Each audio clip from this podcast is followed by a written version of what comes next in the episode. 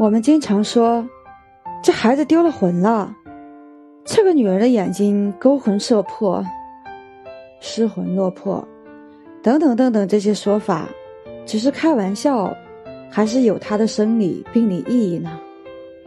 这，就是我们要谈的内容。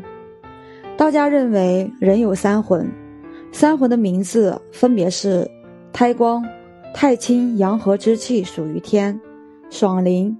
阴气之变属于五行，幽精，阴气之杂属于地。三魂是神的三个组成部分。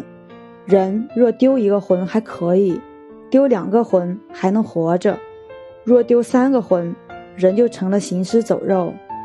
判断人生死的标准是什么？现代医学在二三十年前，判断人生死的标准是看心脏有没有心跳，有没有呼吸。但是后来发现。好多没有心跳和呼吸的人，过了很长时间又被抢救过来了，所以就把判断死亡的标准改成脑死亡。但是被他们判断为脑死亡的人，又被很多中医给抢救过来，所以他们现在还在纳闷儿怎么判断人的生死。而道医认为，当一个人失神以后，尽管他的肉身还在走，还在动，还在吃。还在喝，但是他已经死了，就如臧可嘉的诗：“有的人活着，他已经死了。”三魂中最重要的是胎光，这是生命之光，如果他没了，这个人也就没了。一位老中医给一位老总看病，号完脉以后说：“你准备后事吧。”那人一听：“你这中医说你神，你也太神了，那你说我哪天死？”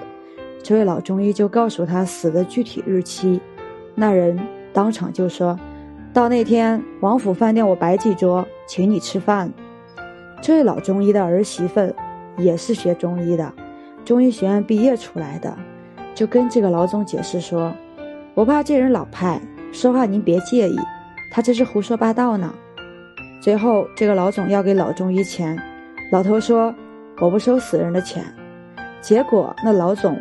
真就没活过老中医说的那天，还没摆什么宴席就死掉了。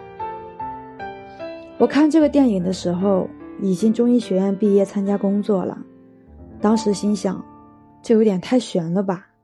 我是学中医的，我就不信。十年以后，我再看这个片段，就真的相信了。也就是说，古代的中医就是这么看病的，他先看一个人的神在不在。胎光还在不在？通过这个就能判断人的生死。胎光是生命之光，是元神，不能丢，一丢人就死了。第二个魂叫爽灵，灵是由灵简化而来。大家要学中医或学古代的道家思想，还需要把繁体字捡起来。灵是什么意思？底下一个屋，通过念咒语，动嘴。来与天地沟通，这种仪式，古代叫祝由。我们现在还在说祝你生日快乐，还在用这个祝字，但是已经很少有人知道它最初的意思了。祝，然后祈求下雨，念的咒跟天地沟通了，下了雨了，这就叫灵。每个人都有爽灵，这个灵是很快的，爽就是快的意思。很多人有心算的本事，包括一些白痴天才，随便告诉他一个日子，他能告诉你那天是星期几。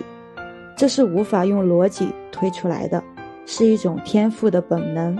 爽灵决定了人的智力、慧力以及反应的快慢。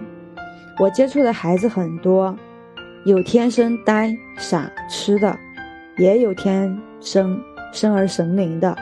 每个人的禀赋都不一样，爽灵丢了的人智力很差，有没有慧根，由爽灵决定。要想小孩聪明，可在灵虚、灵道、清灵、灵台几个穴位上下功夫。禀赋来自于哪里？魂的一部分，爽灵。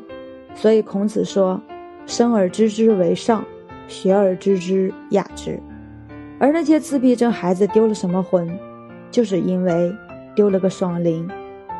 还有一个魂叫幽精，它决定了人的性取向和性能力，决定人将来会爱什么人。